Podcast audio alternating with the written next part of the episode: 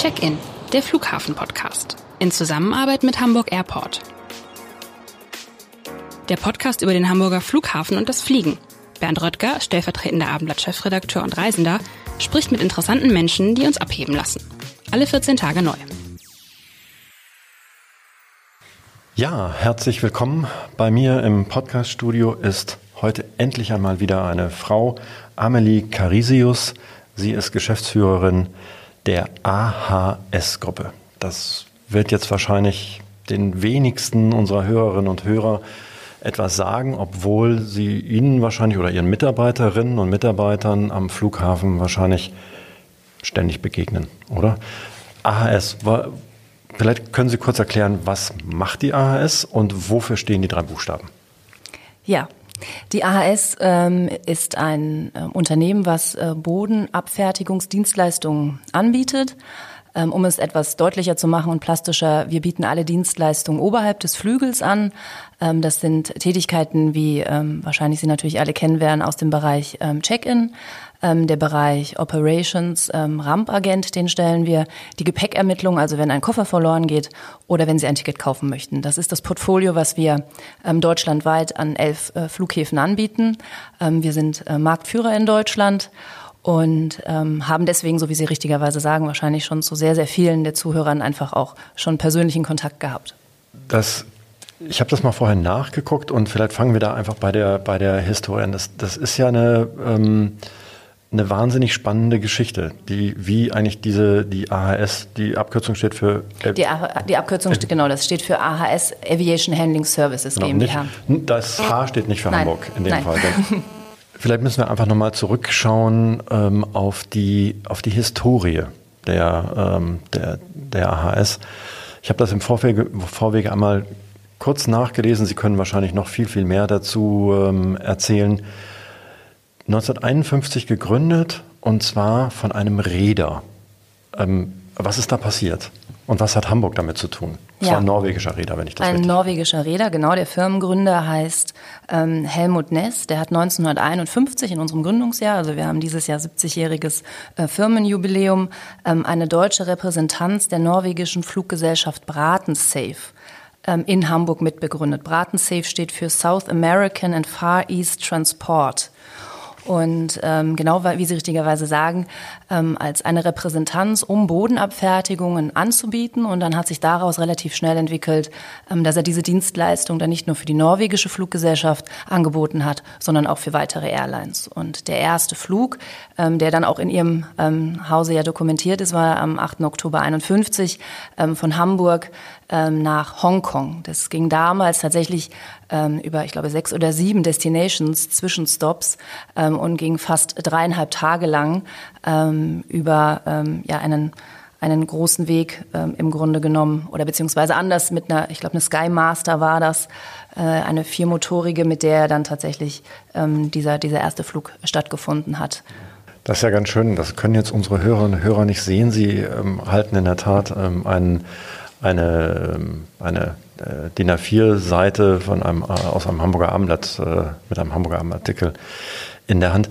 Die, ähm, das Faszinierende fand ich ja auch, dass sozusagen diese, diese norwegische Fluglinie ja ursprünglich mal von diesem Räder in, äh, gegründet wurde, um quasi die, das Personal, wenn ich das richtig verstanden habe, das Personal zu den Schiffen eigentlich zu bringen, die äh, irgendwo auf der Welt unterwegs waren.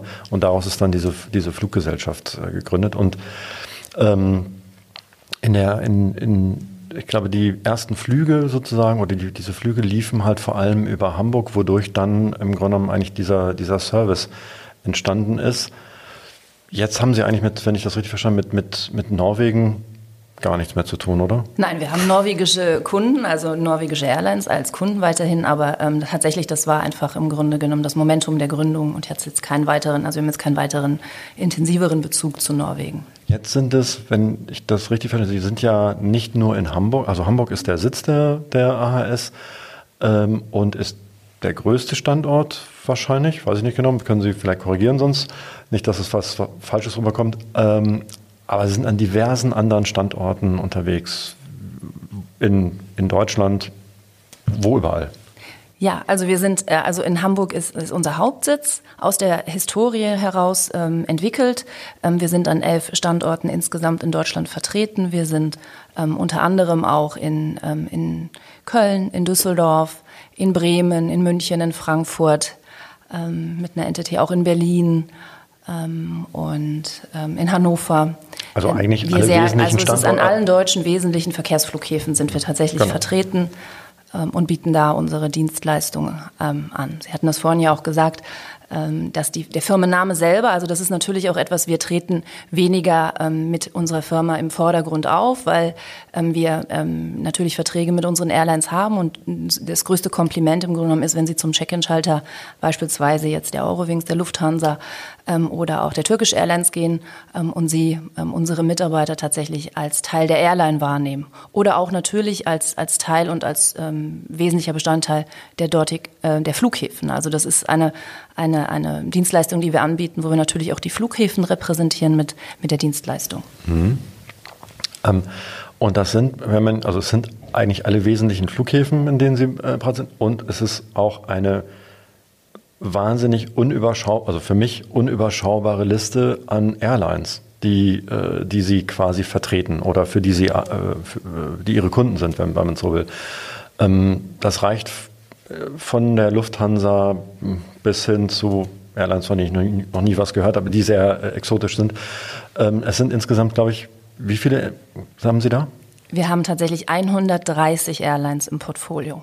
Das sind natürlich ähm, Airlines, die wir teilweise bis zu 10, 15, 20 Mal am Tag abfertigen. Und dann gibt es natürlich auch Exoten, ähm, die dann im Sommergeschäft kommen oder im Wintergeschäft. Aber es sind tatsächlich in Summe 130 weltweit operierende Airlines, ähm, die wir abfertigen. Was ist denn so das Exotischste, ähm, was Sie, was Sie so, oder das Ungewöhnlichste, das Neueste oder keine Ahnung, was... Ähm, äh also exotisch ist tatsächlich, äh, jetzt von der Destination her gesprochen, haben wir natürlich ähm, meistens natürlich auch oder aus Frankfurt heraus sehr viele amerikanische Carrier auch, die dann natürlich die Weiterflüge in die große weite Welt haben.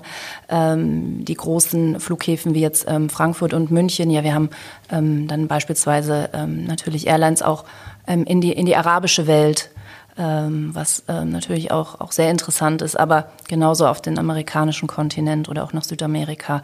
Also da ist es ganz schwer, da würden wir wahrscheinlich die ganze Zeit jetzt hier verbringen, alle Airlines aufzuzählen, weil, weil auch jeder Kunde für uns einfach genauso wichtig ist, egal ob er einmal in der Woche fliegt oder, oder 20, 30 Mal am Tag.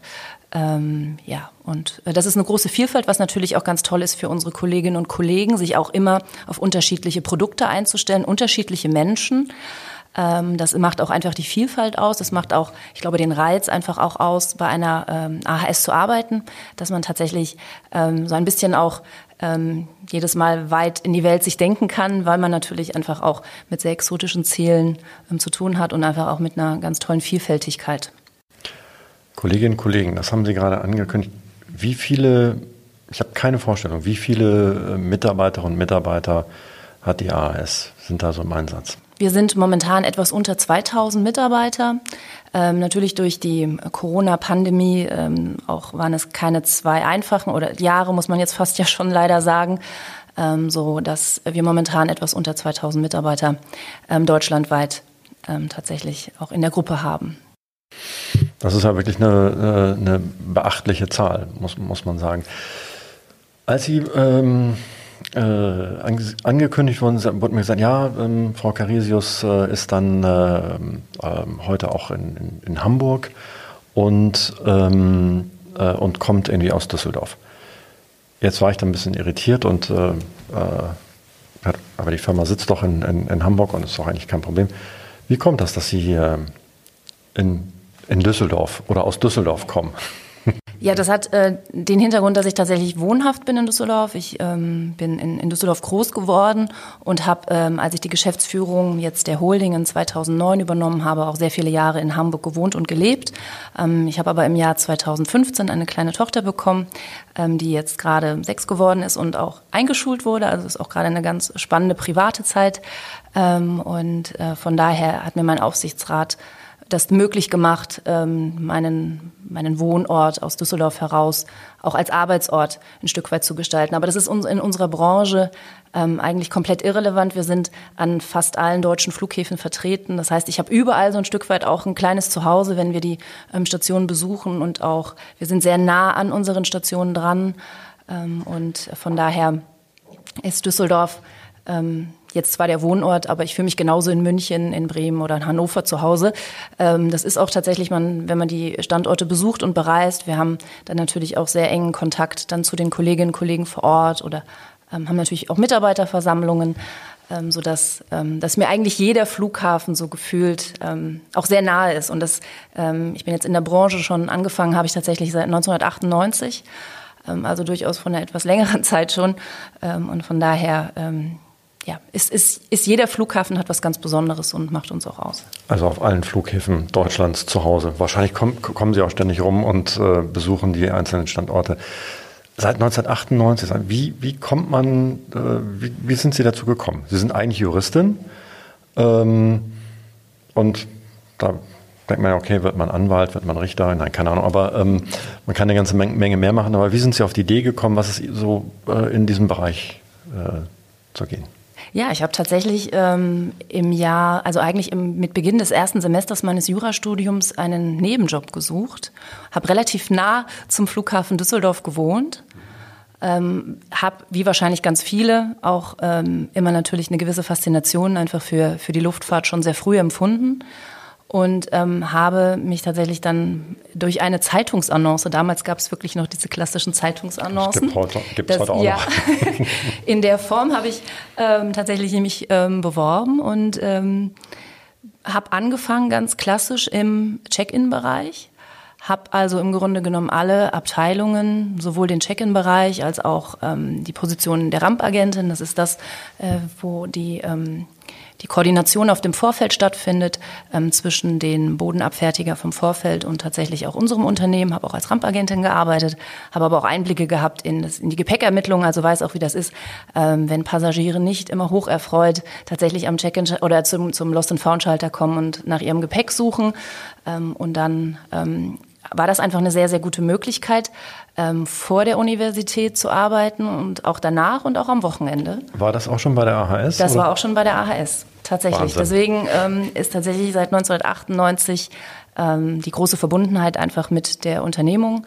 Ich habe dann mein, mein erstes Staatsexamen gemacht, ähm, habe dann einen sogenannten Freischuss gemacht, das kann man nach acht Semestern machen, war dann relativ jung äh, und war fertig, wusste auch, dass es ähm, ein, ein, toller Beruf, Jurist zu werden, aber die Menschennähe und auch der Kontakt war mir einfach immer wahnsinnig wichtig. Und ich wusste schon auch nach dem ersten Examen, also ich werde nicht eine klassische Anwaltslaufbahn einschlagen, sondern ich habe gerne Kontakt zu Menschen, ich bin gerne operativ tätig, ähm, so dass ich ähm, dann auch das zweite Examen gemacht habe nie den Bezug verloren habe zu der Unternehmung, indem ich dann in meinem ähm, zweiten Staatsexamen, in dem Zyklus, ähm, Zyklus muss man dann auch eine ähm, arbeitsrechtliche Station machen. Die habe ich dann im Hause AHS in der juristischen Abteilung gemacht und habe dann das zweite Staatsexamen gemacht, ähm, habe dann die Möglichkeit bekommen, im Grunde genommen in der ähm, als Syndikus-Anwältin bei meinem Unternehmen jetzt auch anzufangen und zu arbeiten.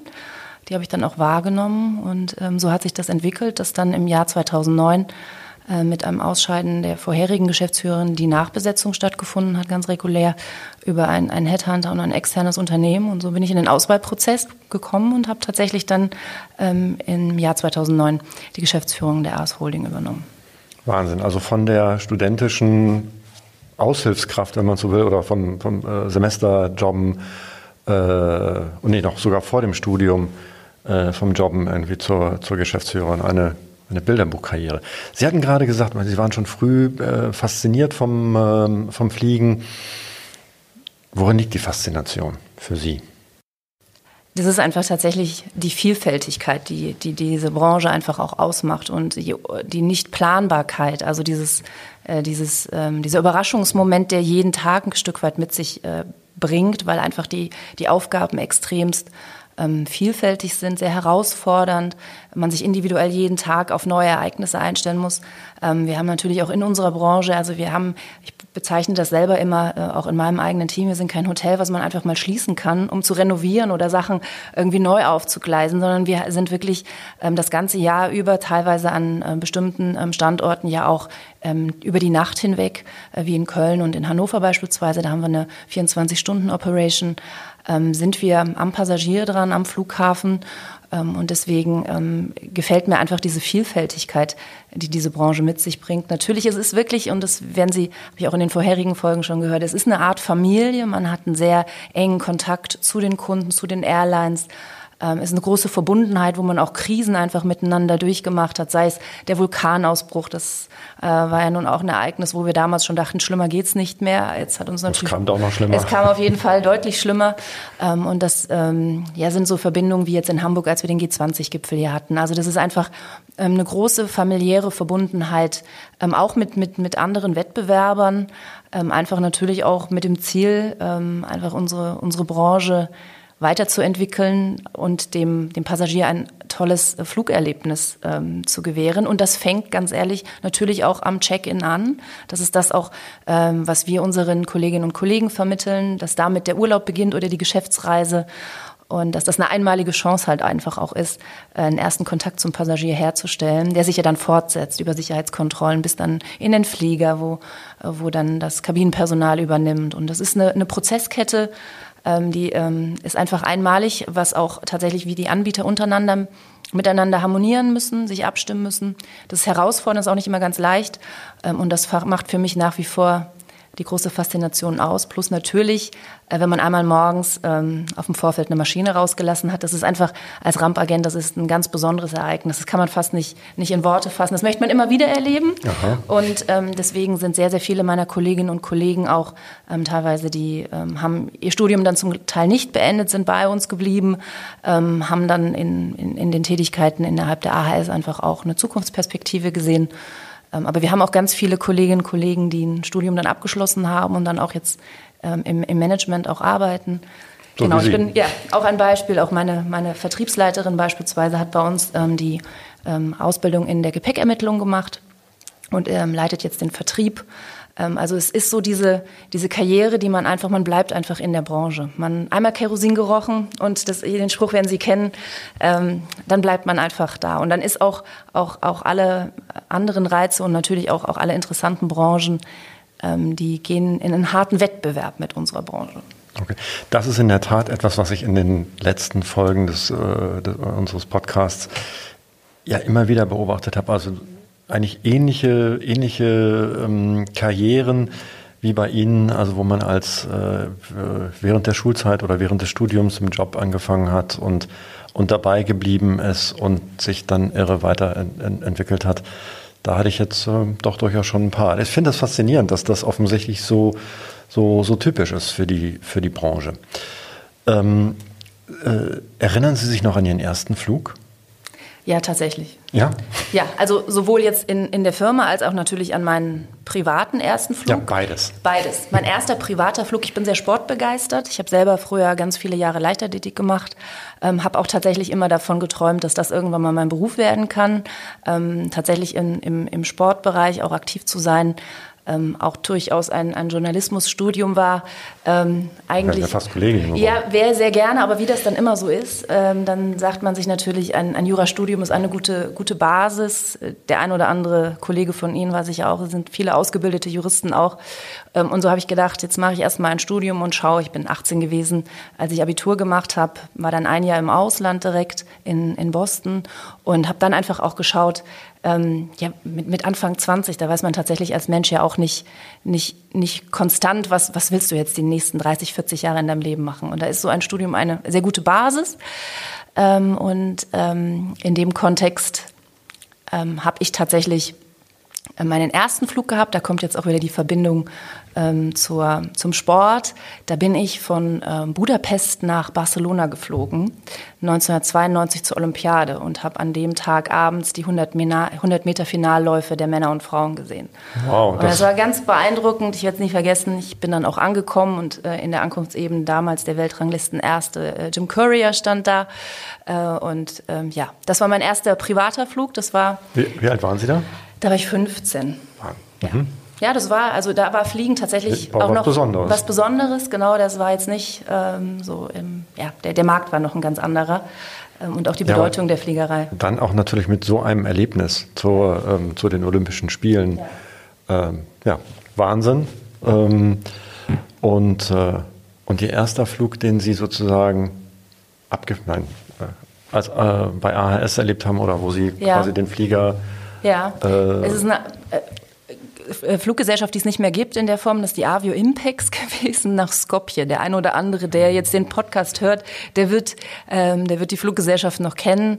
Ähm, war auch ähm, eine wilde Abfertigung. Also es gibt ja immer so bei uns tatsächlich auch ein, ein Zeitalter vor 9-11 und danach. Ich habe auch noch Zeiten in unserer Branche erlebt, wo natürlich auch, ähm, auch man einfach, wo die Sicherheitsstandards da waren, aber in einer anderen Form und wo auch noch ähm, ja, andere Abläufe teilweise in den Terminals waren, natürlich auch im Vorfeld. Es war, man kannte sich untereinander, man kannte die, die Bundespolizei oder Bundesgrenzschutz damals noch. Ähm, und es war damals auch, auch noch sehr, sehr familiär und mit ähm, anderen Sicherheitsstandards versehen. Ähm, so, so dass wir so eine Zäsur eigentlich immer auch haben. Ich kann das auch persönlich, also die, die interessanten Geschichten, die hat man natürlich äh, zum größten Teil vor 9-11 erlebt.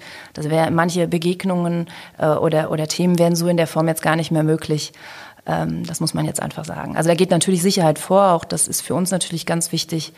Ähm, aber so die, die exotischen Geschichten, die, die gab es tatsächlich ähm, in den Jahren davor. Wir hatten eine ganz exotische Airline, da hatten Sie auch vorhin nachgefragt. Das war die Ghana Airways, die auch von Düsseldorf nach Accra geflogen ist und dann zum Schluss auch über Hamburg und äh, nach Accra. Und da gab es tatsächlich von Düsseldorf, von Düsseldorf Hamburg. Hamburg und dann nach Accra.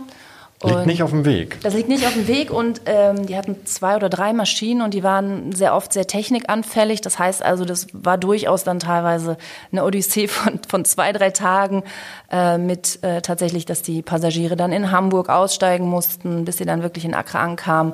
Weil sie nochmal bei Lufthansa Technik, Technik durchgecheckt wurde, oder? Ja, weil dann ein Ersatzteil gefehlt hat, was dann extra nochmal kommen musste und so weiter. Und ähm, ja, das war und, besonders. Und, und ähm fordert, dann sind Sie ja auch besonders gefordert, wahrscheinlich, äh, weil Sie sich dann mit wieder um die, um die Passagiere kümmern müssen. Das ist nochmal wieder ein anderes. Was passiert dann so? Was ist dann da das Besondere? Ja, also da beispielsweise ähm, betreuen wir natürlich auch Passagiere. Also wenn, es einen Zwischenstopp gibt, der nicht geplant ist. Also wir haben auch die Aufgabe natürlich dann ähm, Hotels zu organisieren für Passagiere, bis die Maschine dann entweder technisch gewartet ist oder eine Ersatzmaschine kommt. Ähm, das heißt also, man ist sehr nah am Passagier dran, unterstützt, betreut ihn, hilft ihm. Ähm, es sind natürlich dann auch Familien mit Kindern oder ältere ähm, Passagiere, äh, die dann eine besondere Betreuung. Und wir sind stellvertretend dann ja für die Airline. Das heißt, die Airline ist in dem Moment ja nicht vor Ort. Das heißt also, diese Dienstleistung wird dann auch bei uns eingekauft.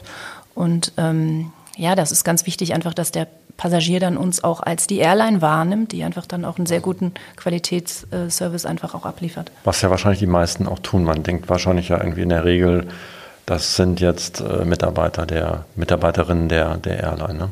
Ja, wobei natürlich auch jetzt ein internes Branding, die Firma AHS nach vorne zu stellen, auch etwas ist, was, was meine Kollegin und ich ähm, sehr nach, nach vorne treiben möchten. Einfach auch die Marke AHS ähm, nach außen zu stellen. Größte Kompliment ist selbstverständlich, dass wir in dem Moment als, als Airline auch wahrgenommen werden, aber selbstverständlich im, im Rahmen ähm, des eigenen Brandings gegenüber den Mitarbeitern natürlich auch den Stolz zu haben, für unser Unternehmen jetzt, was es seit 70 Jahren gibt, einfach auch zu arbeiten. Jetzt muss ich doch mal nachfragen, also wenn ich jetzt beim, ich sage jetzt mal beim Check-in ähm, einem, einer Mitarbeiterin, einem Mitarbeiter von Ihnen begegne, trägt sie oder er ähm, die Uniform, also eine Uniform, sage ich jetzt mal, ohne Branding oder mit AHS-Branding oder mit dem Branding der Airline? Ja, also es ist eine AHS-Uniform, aber die Accessoires ähm, sind ähm, zum Teil dann separat. Ja, oder auch die Krawatte oder das Tuch, äh, was die Damen dann tragen, ähm, ist dann auch zum Teil äh, von der Airline. Das ist das, was die Airline, ähm, was wir verhandeln mit der Airline, was der Airline in dem Moment dann auch wichtig ist. Also da gibt es auch die Möglichkeiten, dass wir uns natürlich auch durch die Uniform ähm, sozusagen branden im, im Airline-Modus. Genau. Und wenn ich jetzt einchecke, dann, also wie oft begegne ich eigentlich dann sozusagen, bis ich im Flieger sitze? Ähm, Ihren Kolleginnen und Kollegen? Also beim, beim, beim Einchecken schon mal mit an Sicherheit grenzender Wahrscheinlichkeit. Und dann beim Boarding? Beim Boarding. Richtig. Mhm. Das heißt also auch beim, wir begleiten ja den Einsteigevorgang. Ähm, wir kümmern uns auch beispielsweise um ähm, alleinreisende Kinder. Das heißt also, wenn, wenn Kinder ab einem bestimmten Alter ja dann auch, auch ohne Eltern oder Erziehungsberechtigte sozusagen ähm, von A nach B fliegen, ähm, dann übergeben die Eltern uns die Kinder am Check-in-Schalter und wir kümmern uns ähm, bis äh, zu dem Moment, wo wir tatsächlich das Kind dann auch dem Kabinenpersonal übergeben, äh, um die Kinder. Kennt man auch das ein oder andere tatsächlich dann nach, nach, einer gewissen Zeit, was ganz oft fliegt. Also es gibt Vielfliegerkinder, nenne ich das jetzt mal, äh, die sind da äh, Vollprofis im Fliegen. Ähm, genau, und das, ähm, den Einsteigevorgang begleiten wir und dann sehen sie uns ähm, über den Rampagenten noch einmal. Das ist der Kollege, wenn Sie im Flieger sitzen, der mit dem Pilot in den Austausch geht. Die tragen meistens eine gelbe Weste, können Sie gerne darauf achten. Da steht dann auch AHS hinten drauf. Und sind mit so einem Kabel verbunden häufig, oder? Da, und genau, und das ist das. Dem, ja, ne? richtig. Das ist erst werden die ähm, äh, Beladungspapiere äh, mit dem äh, Piloten abgestimmt. Also der Pilot wird darüber in Kenntnis gesetzt, wo was verladen ist, ob es Besonderheiten gibt, beispielsweise ähm, ob ähm, Hunde ähm, im, im Hold ähm, sind ähm, ob es jetzt ob es eine Containerbeladung ist, ob es besondere Gefahrengüter an Bord gibt. Das heißt also, da findet dieses Briefing in der Kabine oder beziehungsweise beim Piloten und Co-Piloten direkt selbst statt und dann ähm, wird der Rampagent, das ist das, was Sie sagten, mit dem Kabel, der ist dann ähm, über, über Funk oder beziehungsweise mit dem Piloten verbunden und lässt die Maschine dann raus. Das heißt, er begleitet den Piloten sozusagen bis aufs Vorfeld. Ich hoffe da jedes Mal, dass er nicht vergisst, das Kabel nein, rauszuziehen. Also das kann ich, nein, nein, das wird nicht passieren und äh, da gibt es genug äh, Mechanismen, dass das überprüft wird und der Pilot Klar. das auch, auch, sehen würde. Ähm, und das sind aber diese ganz tollen Momente. Also das ist auch, dass wenn Sie mit einem Rampagenten von uns sprechen, das macht einfach den Reiz aus. Und auch diese, ähm, ja, also einfach verantwortlich zu sein für dann auch, auch die sichere und gute Abfertigung eines Flugzeuges den engen Kontakt dann auch zu Piloten zu haben. Wir, bei uns arbeiten auch sehr viele ähm, Piloten, die darauf warten, in eine Anstellung zu gehen, die einfach den Kontakt nicht verlieren wollen zur Branche. Ist natürlich jetzt in Corona-Zeiten auch sehr, sehr schwer. Unsere Branche ist da sehr gebeutelt. Ähm, und ähm, ja, da haben wir ganz, ganz viele Pilotinnen und Piloten in den eigenen Reihen, die dann ein paar Jahre bei uns bleiben, bis sie dann eine Anstellung finden. Und das ist natürlich schön. Man trifft sich dann immer wieder. Wenn man hinten drin sitzt in der Maschine, höre ich natürlich auch auf bestimmte Namen und freue mich, wenn ich den einen oder Namen dann auch höre, wenn, wenn mich der Kapitän begrüßt und ich weiß, das ist tatsächlich ein, ein ehemaliger Kollege. Ein ehemaliger Kollege Wege, genau. Ja, toll. Wunderbar. Ja. ja. Wunderbar. Sie hatten vorhin schon kurz erwähnt, ähm, dass Sie sportbegeistert sind und früher Leichtathletik gemacht haben, eigentlich Profisportlerin, wie das so ist, als, als Jugendliche wahrscheinlich ähm, werden wollten. Ähm, was machen Sie heute noch? Also an, was machen Sie jetzt an Sport und was, was, was begeistert Sie?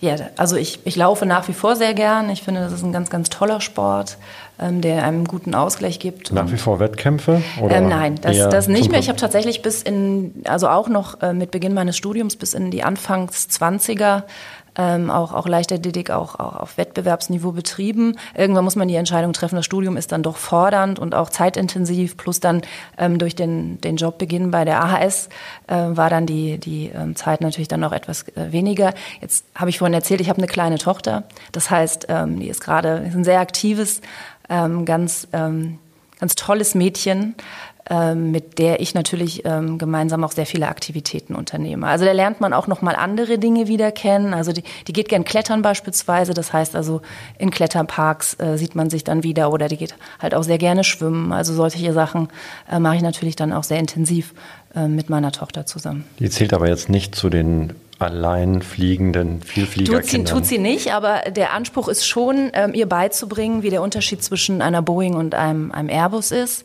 ähm, dass sie tatsächlich da äh, auch die Typen unterscheiden kann und nicht einfach sagt, das Flugzeug ist rot und das andere ist weiß. Also das, sie ist natürlich schon sehr oft geflogen ähm, und ähm, ja. Vor gar nicht langer Zeit hat hier ein Pilot bei mir im Podcaststudio gesessen und gesagt, ähm, bis er wirklich Pilot wurde, konnte er, das, konnte er die Flugzeuge auch nicht unterscheiden. Da erwarten Sie jetzt sehr viel von Ihrer Tochter. Ja, also sie, sie, für sie ist natürlich die Fliegerei ähm, etwas ganz Selbstverständliches. Also sie weiß natürlich auch, ähm, also ich bin in den Job direkt ähm, wieder eingestiegen. Ähm, da war sie gerade sechs Monate alt. Ähm, das ist alles möglich. Und ähm, für sie ist das ganz normal, wenn sie mich dann morgens fragt, wo bist du heute? Und dann sage ich, ich bin jetzt in Hamburg oder Frankfurt oder München. Dann kann sie das zuordnen und sie schaut dann halt auch hoch in. in Haben so eine Karte zu ja. Hause hängen, da ist Mama gerade. Ja, oder? so ungefähr, ja. Aber ähm, ja, das ist, ähm, das ist für sie, das kennt sie. Und ist Ihre Tochter auch begeistert vom Fliegen? Ist sie, selbstverständlich. Ja, also das, äh, das, das geht nicht anders. Es soll ja auch Menschen geben, die Flugangst haben. Also deswegen fragt also fragt man mal so nach. Ja, von klein auf, sie, also für die Geräusche und auch die Abläufe und die Prozesse und Fliegen ist einfach natürlich sehr sicher und ist. Ähm, und findet das spannend, was Mama macht. Ja, absolut. Und ja. haben Sie auch mal mit, also haben Sie mal ein bisschen was äh, gezeigt, was äh, wo sie so arbeiten. ja, das hat sie alles schon gesehen. Sie war natürlich auch schon vorne am, am Cockpit drin und fand sie natürlich ganz spannend. Oder äh, auch natürlich im Büro und ähm, kennt sich am, an den Flughäfen auch schon ganz gut aus. Ähm, hat natürlich eher so ein bisschen den Fokus Richtung, wo gibt's die Spielzeuggeschäfte und wo gibt's was natürlich Kinder gerne auch äh, immer wissen wollen. Ähm, ja, aber ähm, kennt sich da ganz gut aus. Ja, prima. Gibt es ein wenn wir nochmal zurück zum, zum Hamburger Flugzeug, äh, zum, zum Hamburger Flughafen äh, kommen und nicht den Fokus legen auf das, was Ihre Tochter interessiert, haben Sie einen Lieblingsplatz, einen Lieblingsort äh, am Hamburger Flughafen? Ja, Außer Ihr Büro vielleicht. Ja, wir haben, also mein Büro ist auch sehr schön, aber wir haben tatsächlich ähm, einen, einen, einen Conference-Raum bei uns auf der Etage, der ähm, für Gäste ist, also den vermieten wir auch ähm, oder wenn wir große Meetings haben. Und ähm, der hat einen fantastischen Blick aufs Vorfeld. Also äh, die, die Hamburger Zuhörer werden, werden das wissen und kennen. Und das ist auch einer meiner Lieblingsplätze, plus natürlich auf dem Vorfeld zu sein. Also wenn ich die Möglichkeit habe, auch, auch im Ops bei uns auf der Station zu sein, ähm, dann gefällt mir das natürlich auch sehr. Es ist ein besonderer Flair. Es ist also, ich könnte Ihnen jetzt so viele, so viele Sachen erzählen. Es ist auch, ähm, ja, also die, es ist ein, ein rundum schöner Flughafen. Das muss man einfach sagen, sehr gelungen. Ähm, sie, man hat jetzt aber keine Chance, sie quasi noch als äh, Rump-Agentin irgendwie auf dem Vorfeld zu treffen, wo sie gerade sagen, das ist am schönsten. Weil ich muss dran denken, gerade, ähm, dass der äh, Kollege Noack ähm, ja dann auch erzählt hat, dass er ab und zu, keine Ahnung, einmal im Monat irgendwie gerne nochmal sozusagen so ein Flugzeug oder zwei ent, entlädt, irgendwie einfach um dabei zu bleiben. Machen Sie das auch noch so nebenbei mal oder? Also Sie haben durchaus die Chance, mich am Gate zu treffen, tatsächlich beim Einsteigevorgang. Also das habe ich auch vor nicht langer Zeit ähm, auch, auch gemacht. Und also es ist natürlich auch wichtig, einfach zu verstehen, wir sind ein mittelständisches Unternehmen. Ähm, die Kunden schätzen sehr an uns, dass wir sehr nah am Kunden dran sind, aber auch ähm, ein Verständnis für die Prozesse haben. Also ich weiß, wie das ist, wenn, wenn man morgens um 3.30 Uhr Dienstbeginn hat ähm, und dann tatsächlich ja auch nicht immer nur sehr gut gelaunte Passagiere hat. Man hat auch sehr, sehr, äh, ja, frohe Menschen vor sich, die sich natürlich auf den Urlaub freuen, aber es gibt natürlich vielleicht auch den einen oder anderen, ähm, der jetzt nicht morgens mit blendender Laune vor einem steht. Ähm, und äh, von daher weiß ich, wie das ist. Ich weiß auch, wie das ist, tatsächlich in, in, in Stresssituationen dann zu sein. Man, man arbeitet sehr unter Zeitdruck, die Kolleginnen und Kollegen. Es geht ja immer darum, auch ähm, enge Turnaround-Zeiten zu haben. Das heißt also, ähm, kurze Bodenzeiten, das ist im Verhältnis zu wirklich noch vor 10, 15, 20 Jahren ja nicht mehr zu vergleichen. Und von daher herrscht da eine extreme, extremer Zeitdruck und alle Prozesse ähm, dann ordnungsgemäß, auch mit den Sicherheitsvorschriften so abbilden zu können. Ähm, das ähm, ist teilweise schon sehr herausfordernd und deswegen ist mir auch immer wichtig, ähm, auch die Prozesse teilweise selber durch, zu durchleben, um zu sehen, funktioniert das, passt das, was wir auch mit den Kunden verhandeln, ist das realistisch, ist das machbar, muss man adjustieren ähm, und von daher ähm, interessieren mich natürlich sehr wohl auch, auch die einzelnen Prozesse. Das heißt also, ich bin auch durchaus in der Lage, das habe ich auch erst vor kurzem wieder gemacht, natürlich noch Passagiere einzuchecken ähm, oder auch den Einsteigevorgang. Eine Maschine selber länger habe ich jetzt schon nicht mehr rausgelassen. Das, ähm, da bräuchte ich auch, es gibt ja gewisse Trainings und Standards, die man einfach auch haben muss. Ähm, das müsste ich dann refreshen, aber das ist ganz wichtig und das ist jetzt nicht nur, weil wir sagen, das ist jetzt als Management schick, das zu tun, sondern es ist wirklich ähm, ja wichtig fürs Verständnis dann also, einfach. Was Sie wissen, ne? Absolut. Was, worüber, und das ist tatsächlich, das ist auch tatsächlich jetzt nicht nur das, was ich mache, sondern das ist auch ähm, noch, nicht, noch nicht mal eine ausgesprochene Erwartungshaltung, sondern das macht mein ganzes Team auch so. Wir haben ähm, ja auf den Stationen selber auch Stationsleiter, ähm, die dann die Entities führen ähm, und die sind auch alle durch die Bank weg in der Lage, in der einen oder anderen Abteilung mit anzupacken. Und äh, wir hatten einen sehr herausfordernden Sommer jetzt, ähm, in sehr kurzer Zeit ein sehr hohes Volumen abzufertigen.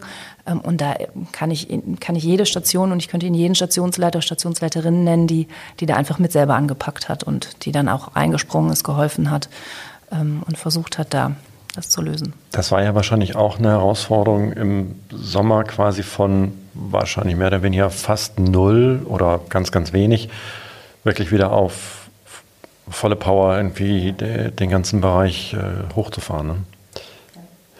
Ähm, Sie hatten es gerade so ein bisschen angedeutet, da hat sich eine Menge verändert. In den, also seit 1998 sind es ja mehr, äh, mehr als 20 Jahre ähm, im, stellen Sie ruhig hin, ähm, ähm, äh, mehr als 20, also deutlich mehr als 20 Jahre im, im Job.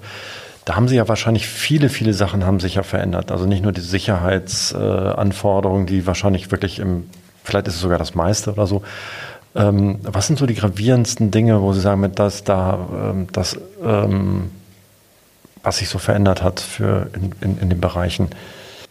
Es, ja, es ist natürlich die Digitalisierung. Also als ich angefangen habe, klassisch 1998, gab es manuelles Check-in. Das werden Sie vielleicht als Passagier noch kennen. Da hat man früher diese Bordkarten bekommen, die immer so geklebt haben mit tatsächlich. Da kann man so durchschreiben oder sowas. Ja, richtig. Ne? So und dann wurde ein, ein manuelles Manifest, nannte sich das, geschrieben. Das heißt, da wurde der Name aufgeschrieben, zwei Gepäckstücke mit 20 Kilo. Und dann gab es ähm, Mitarbeiter, die äh, quasi in so einer etwas ruhigeren Ecke am Check-in saßen, die wirklich händisch, und man durfte bei uns in der Firma keinen Taschenrechner benutzen, die tatsächlich die Gepäckstücke zusammen addiert haben und auf Basis dessen dann im Grunde genommen die Ladeanweisung ähm, fertig gemacht wurde. Und ähm, wenn da ein Fehler aufgetreten war, natürlich auch bei der Verladung selber, dann gab es eine Baggage-ID. Das heißt also, dann hat der Pilot ähm, selber das Check-in-Personal nach draußen zitiert und dann mussten die Passagiere ihr Gepäckstück identifizieren und mussten sagen, das ist mein Koffer. Dann hat sich quasi jeder Passagier zu seinem Koffer gestellt, um die Differenz dann festzustellen. Hat natürlich zu einer wahnsinnigen Verspätung ähm, geführt und ähm, war, so waren damals die, die Gegebenheiten. Ist heute eigentlich schlichtweg unvorstellbar. Dann gab es parallel dazu so die ersten Abfertigungssysteme, wo man ähm, ja computerbasiert sozusagen äh, Prozesse oder die, den, den Check-in-Vorgang, ähm, wo also automatisiert die Dinge abgelaufen sind. Ähm, das hat dann immer mehr ähm, zugenommen, sodass tatsächlich dieses manuelle Check-in abgelöst wurde. Jetzt, wenn wir Computerausfall haben, ist es tatsächlich immer noch mal eine Voraussetzung, weil sonst steht äh, der, der ganze Flughafen oder beziehungsweise die Abfertigung lahm, ähm, das auch noch zu können. Und ähm, das ist eigentlich so das Gravierendste, was in diesem Bereich stattgefunden hat. Plus natürlich dann auch in sehr kurzer Zeit ähm, die, die Digitalisierung, also dass Passagiere natürlich jetzt immer mehr auch, auch selber ähm, Tätigkeiten vollziehen, die wir früher angeboten haben. Also dass sie natürlich online einchecken können, dass sie, ähm, dass sie an die Self-Baggage-Drop-auf-Automaten gehen können. Ähm, also das wird, es, wir sehen so, also wir sehen eine Diversifikation, also es wird immer ein Segment geben, wo wo auch der Mensch und auch, auch unsere Dienstleistung sehr intensiv gefragt ist, wo sich Passagiere auch bewusst für uns entscheiden und sagen, nein, ich möchte den Kontakt zu Menschen. Ich möchte doch fragen, ähm, wo kann ich sitzen, ähm, wie spät ist es am Ankunftsort, äh, wo muss ich lang? Und dann würde es natürlich auch den Passagier geben oder den, das Segment geben, was einfach komplett automatisiert ist, so wie es in Skandinavien ja schon sehr vorrangig ist, schon seit vielen Jahren, wo ja teilweise Terminals fast ohne, ohne Mitarbeiter betrieben werden. Es wird immer gewisse Punkte geben, da braucht man den Menschen, auch gerade die Verlagerung der Prozesse jetzt, wo wir feststellen, dass viele Passagiere wir ja gar nicht am Check-in sehen, sondern das erste Mal am Gate, weil wenn man selber eingecheckt hat, ist natürlich dann der Einsteigevorgang im Grunde das erste Mal der Kontakt ähm, zum, zum Passagier. Und das ist also bahnbrechend natürlich in dem Segment. Plus, dass sich natürlich auch, auch im Bereich ähm, Ops sehr viel getan hat, einfach, dass der technologisch. Ops, was? Also Operations, das ist der Bereich dann tatsächlich die Beladung. Ähm, das, äh, was wir ja auch, wir erstellen die, die, die Ladepläne dann, die ja wesentlich sind, auch für die Betankung. Ähm, und das ist, ähm, da hat sich auch extremst viel getan. Da sind natürlich auch große und noch bessere Sicherheitsstandards eingeführt worden, die einfach Fliegen noch sicherer machen. Aber das sind eigentlich so die, die wesentlichen technologischen Veränderungen. Und da denke ich, haben wir immer noch nicht das Ende erreicht. Das wird tatsächlich ähm, auch, auch sehr stark irgendwann biometrisch werden wir, werden wir erkennen, welcher Passagier, das gibt es ja schon die ersten ähm, Themen in Frankfurt, die gibt es auch in, in Los Angeles, wo auch, auch ja da technologisch wahnsinnig viel entwickelt wird. Wo wir als AHS zum Teil auch ähm, selber das mitgestalten und partizipieren. Also wir sind als AHS nicht nur klassisch äh, im Dienstleistungssegment, sondern ähm, wir, wir sind auch in anderen Segmenten tätig und, und partizipieren oder ähm, ja, fördern das auch mit den Airlines gemeinsam ähm, da technologische Ansätze zu wählen, um einfach die Prozesse auch noch schneller zu machen. Ähm, das ist ja das. Also Durchlaufprozesse an, an der Sicherheit. Das alles, was Sie als Passagier nachher als hoffentlich angenehm empfinden. Das ist ja, man will ja einfach schnell von A nach B, zumindest wenn man dienstlich unterwegs ist. Ein bisschen anders im, im, im touristischen Segment. Da ist einfach äh, Fliegen noch was ganz Besonderes. Da werden bestimmte Dinge auch nach wie vor sehr bewusst erleben. Und da geht es nicht um schnell von A nach B zu kommen, sondern einfach qualitativ hochwertig und man fühlt sich gut und sicher. Ähm, und da denke ich, wird sich einfach in der Branche noch wahnsinnig viel tun. Und wir sind sehr, sehr froh, dass es jetzt einfach, dass wir einen Sommer hatten, der durchaus besser war, als wir den angedacht hatten und geplant hatten. Wir stellen immer noch natürlich fest, ähm, dass ähm, uns sehr viele Flugbewegungen nach wie vor fehlen. Also müssen wir jetzt einfach die nächsten Monate abwarten, in welche Richtung sich das entwickelt. Ich hoffe, das entwickelt sich wieder nach oben in Richtung, in, in, in Richtung Luft, zumindest also für Sie auf jeden Fall. Ähm, das klingt ja sehr, sehr spannend, was, ähm, äh, ja, also, was sich sozusagen schon alles verändert hat. Aus heutiger Sicht gar nicht mehr vorstellbar, mit, mit händisch zusammenrechnen äh, und, ähm, und quasi mit so einer Art Durchschlagpapier oder handschriftlich das alles zu machen.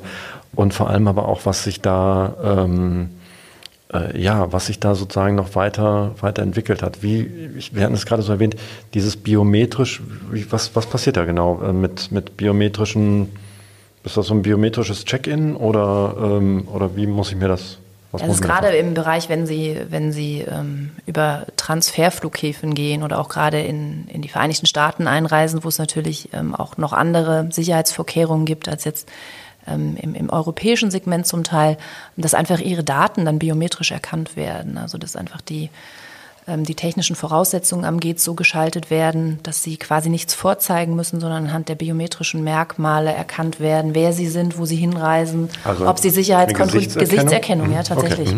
Mhm. Ähm, und ähm, das ist natürlich nochmal ein, ein ganz, anderen, ganz anderes Level und Standard. Das ist natürlich, die Infrastruktur der Flughäfen entwickelt sich ja auch immer wahnsinnig weiter. Ähm, um mit diesen ganzen Anforderungen auch mithalten zu können, um die Vorgaben, die einfach bestimmte Länder auch haben oder die der Luftverkehr insgesamt hat, um das gewährleisten zu können. Und da sind wir halt, und das ist das ähm, auch ein, ein Teil der Prozesskette ähm, und nach wie vor aber auch der erste Kontakt zum Passagier und dann auch der letzte Kontakt, bevor er, bevor er einsteigt. und ja. Das klingt nach einer spannenden, äh, spannenden Entwicklung, was sozusagen die, äh, das Fliegen in der, in der Zukunft ähm, betrifft. Vielleicht, was haben Sie noch so, was haben Sie für Ziele ähm, äh, für die AHS? Was, wo, wo wollen Sie sich so hin entwickeln? Was, was könnte da, was könnte da so kommen? Sie sind in fast allen deutschen Flughäfen präsent. Gibt es Ideen, noch irgendwo anders hin zu expandieren oder andere Dinge noch zu machen? Das wäre jetzt hier die Chance, dass Sie das ja. sozusagen einmal der Öffentlichkeit mitteilen. Ja, also ich glaube, Intermodalität ist halt das Schlagwort und das Stichwort schlechthin. Das ist natürlich auch etwas, wo wir unsere Firma drauf ausrichten, gestalten, einfach, dass, ähm, dass der Flugverkehr mit der Bahn, mit Bus, mit dem öffentlichen Nahverkehr, dass es da ähm, Schnittpunkte und Schnittmengen geben wird zum Passagier und zum Gepäck hin. Da sehen wir natürlich wahnsinnige Chancen, da auch reinzuwachsen in diese Intermodalität, das auch anbieten zu können und ähm, ja, dieses, dieses Thema einfach für den Passagier mitzugestalten, in Kombinationen auch Unterstützung mit den Airlines aber auch mit nicht nur zwingend aus dem Aviation-Bereich. Also ähm, wir bieten ja Dienstleistungen insgesamt an, also natürlich mit einem Kernfokus auf den Bereich Aviation, aber perspektivisch ähm, ist das auch eine, eine Möglichkeit, Dienstleistungen auch außerhalb der Luftfahrt anzubieten. Also für, auch für, für andere Reisen, also für ah, Bahn, ja, genau. vielleicht für Bahnreisen richtig, oder was auch richtig, immer. Richtig, genau. Das mhm. ist tatsächlich auch ein Thema. Dann ähm, bieten, möchten wir mittelfristig natürlich auch unsere Dienstleistungen nicht nur im, im deutschen Markt anbieten. Wir sind momentan äh, im deutschen Markt, ähm, aber es gibt natürlich auch Möglichkeiten, da ähm, außerhalb von Deutschland diese Dienstleistungen anzubieten. Ähm, das ist natürlich etwas, was ich in enger Abstimmung mit, äh, mit meinen Gesellschaftern bespreche wo wir auch natürlich entsprechende Vorschläge machen. Plus das dritte Standbein ist tatsächlich, wie ich auch vorhin erwähnt habe, gerade auch in diesen, in diesen ganzen IT-Bereich hineinzuwachsen. Also wir haben da auch ähm, ein Personalbedarfsplanungstool entwickelt, ähm, was wir auch außerhalb der Aviation-Branche schon anbieten, ähm, in einem ganz anderen Markt das heißt also Dienstplanungstools, also es ist beispielsweise ein Unternehmen, was eher ähm, bei, im, im Segment der, der Tiernahrung, also wirklich, ja, was jetzt nun wirklich, um jetzt mal ein krasses mhm. Gegenbeispiel zu geben, nichts mit unserer, unserer Branche an sich zu tun hat, da wo Dienstpläne erstellt werden und wirklich bedarfsgerecht im Grunde genommen ähm, ähm, die, die ähm, Disposition äh, stattfinden muss. Das ist eine große Herausforderung, weil wir ja wir können den Dienstplan planen, aber dann kommen Maschinen verspätet rein und da wirklich dann pünktlichst ähm, vor Ort zu sein, ähm, die Wege zu erkennen, das ist, das ist die große Herausforderung für unser Unternehmen sowieso, um natürlich auch die Prozessketten einfach zu beschleunigen ähm, und ähm, es auch den Airlines ermöglichen, einfach sehr viele Umläufe am Tag zu haben. Ja, wir hoffen, dass wir ganz bald da wieder sind. Momentan fehlen relativ viele, viele Umlaufketten noch. Es ist eine große Peaklastigkeit derzeit. Ähm, aber das ist natürlich mittelfristig etwas, wo wir dann versuchen natürlich auch, wo wir dann ja auch von profitieren. Je mehr Flug, Flüge wir abfertigen, umso besser ist das natürlich für die Airlines und auch für das Unternehmen. Äh, also um das jetzt nochmal zu verstehen und vielleicht für unsere Hörerinnen und Hörer ähm, etwas deutlicher zu machen, aufgrund Ihrer Erfahrung als Unternehmen haben Sie ein Dienstplan-Tool entwickelt, was, äh, was Sie jetzt sozusagen auch einem Futtermittelhersteller oder Tier, Tierfutter äh, super. Also das ist ja. Ja, man muss einfach, also wir, wir müssen uns natürlich ganz offen der Frage auch stellen, ähm, wie wird unsere Dienstleistung noch eingekauft perspektivisch? Ich habe gerade von der großen, von dem hohen Grad der Technologisierung gesprochen. Wir sperren uns da gar nicht, ganz im Gegenteil. Wir versuchen das gemeinsam mit den Airlines auch zu entwickeln, ähm, Prozessketten oder auch beziehungsweise die diese zunehmende Technologisierung mit zu fördern, mit zu gestalten. Aber da bricht uns natürlich auch ein, ein Teil des Geschäftes dadurch auch weg. Es werden weniger beispielsweise Check-in-Counter eingekauft. Ähm, und da äh, brauchen wir natürlich auch andere Standbeine, äh, wo wir, wo wir ähm, ja, unser Know-how reinbringen können. Und was wir wirklich, wir haben sehr also wir haben eine sehr dezentrale Struktur. Unser Headquarter ist in Hamburg, aber die ähm, dezentrale Struktur, die anderen Stationen mit zu unterstützen, zu führen. Äh, und da äh, braucht es einfach Tools. Und da haben wir mit einem IT-Anbieter dieses Dienstplanungstool ent entwickelt, also eine Personalbedarfsplanung auch, äh, was wir halt, wie gesagt, jetzt auch vertreiben. Und was da, wo Dienstleistung, das ist Hotellerie, das ist äh, im medizinischen Segment, das ist Dienstleistung auch ähm, da, wo, wo, wo Schichtpläne existieren. Das ist ja nun in, in sehr, sehr vielen Segmenten. Ähm, und ähm, da sind wir sehr, sehr stark dabei, das auch weiter auszubauen. Und das wird auch mittelfristig ein, ein weiteres großes Standbein der AHS sein. Das klingt schon mal, also A, überraschend, da rechnet man jetzt nicht mit und äh, B, aber auch sehr faszinierend.